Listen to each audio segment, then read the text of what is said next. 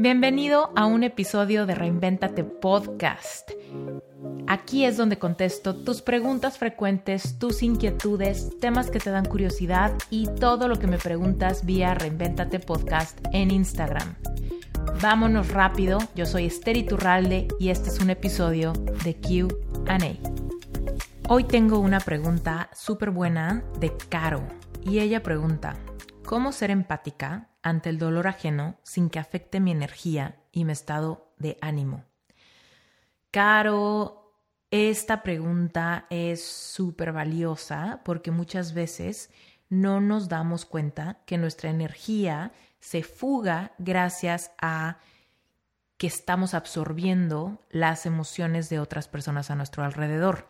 No sé si hayas escuchado alguna vez la palabra empath o personas altamente sensibles. Yo me identifico, yo soy empath, yo soy una persona altamente sensible que absorbe muy fácilmente el dolor que no me pertenece.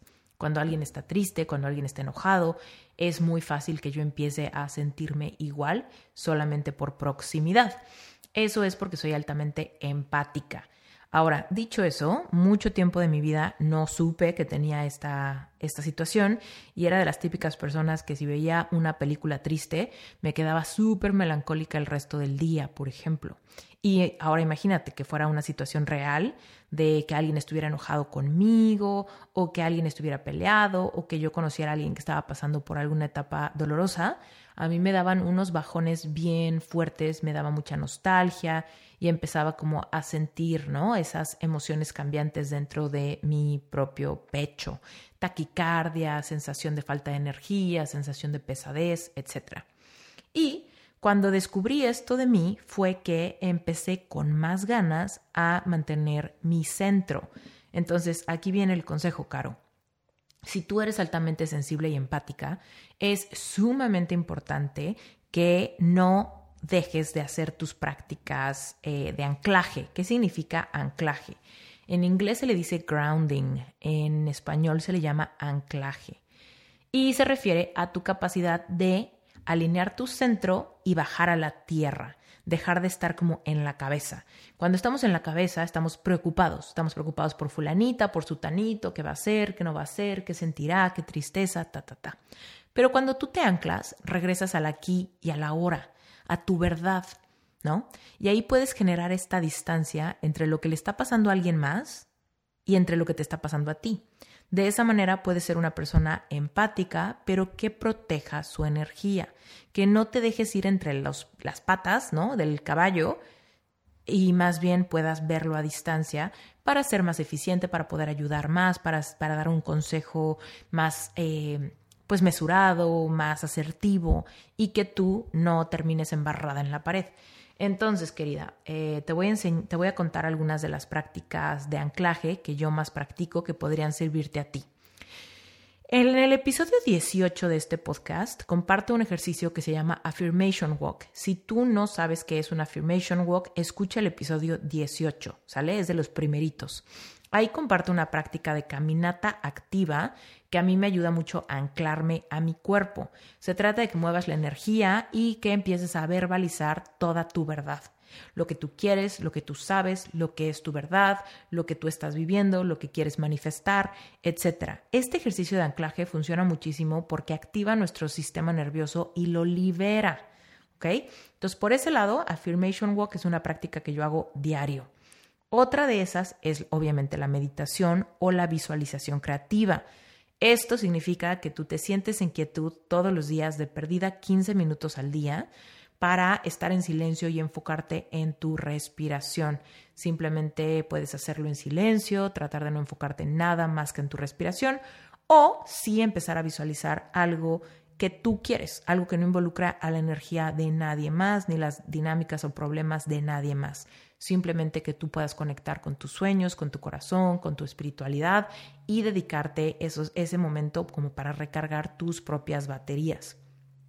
Eh, otra cosa que puedes hacer es ejercicios de escritura curativa, bajar al papel todo lo que sientes.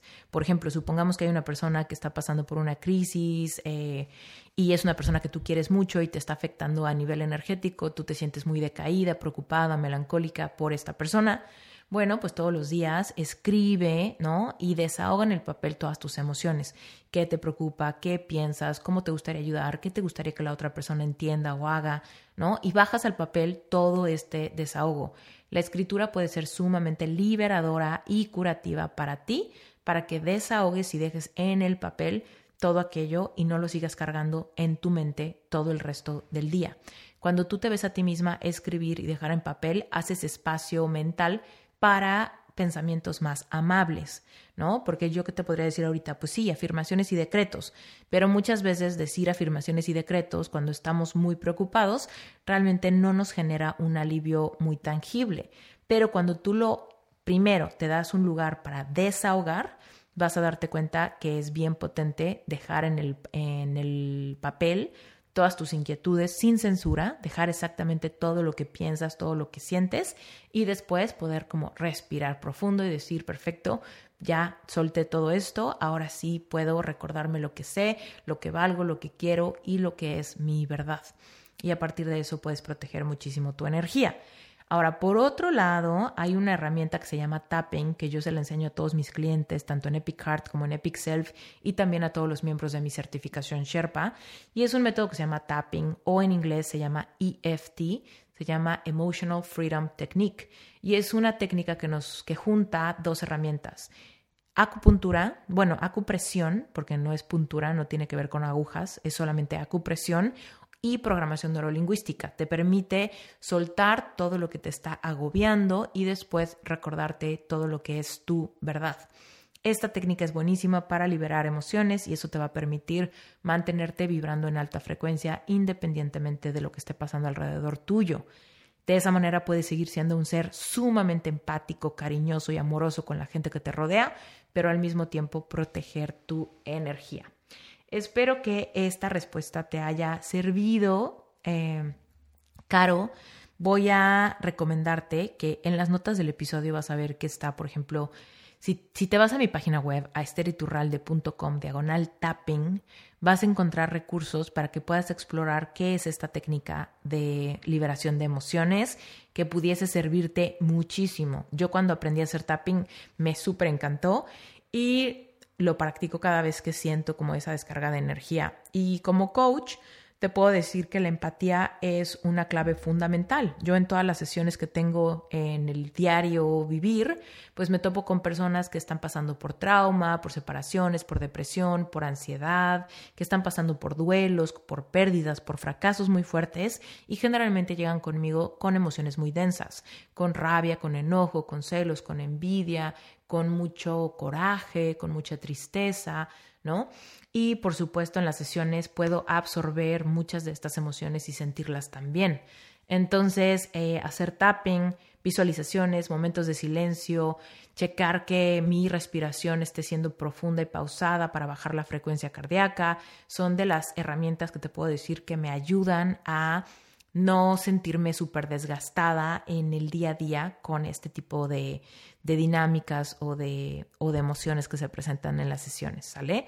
Ahora, fuera de eso, también te puedo recomendar otro tipo de actividades. Si te gusta bailar, sería muy importante que, no sé, si te sientes como sacado una de onda por haber absorbido energía que no te pertenece, yo te diría, pon una canción que te encante y baila sola en tu habitación una canción con tres minutos y medio que muevas el cuerpo, que bailes y que te sacudas esa energía, puede ser suficiente para que regreses a tu centro.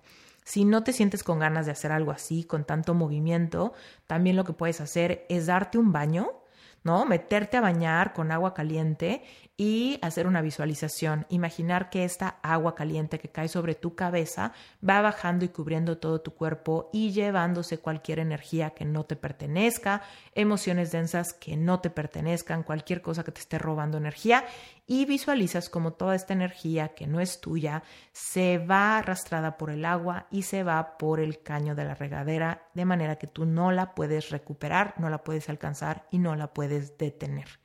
Ese ejercicio de visualización también es muy, muy bueno.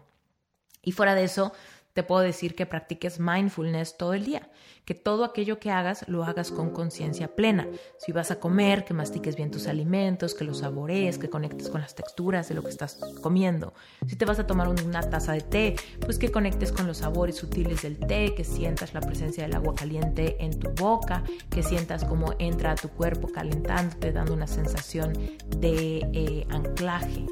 Por ejemplo, si tienes pareja y llega tu pareja y le das un abrazo, eh, mantente presente en ese abrazo, en ese beso, en ese eh, en sentir la mano de alguien en tu mano.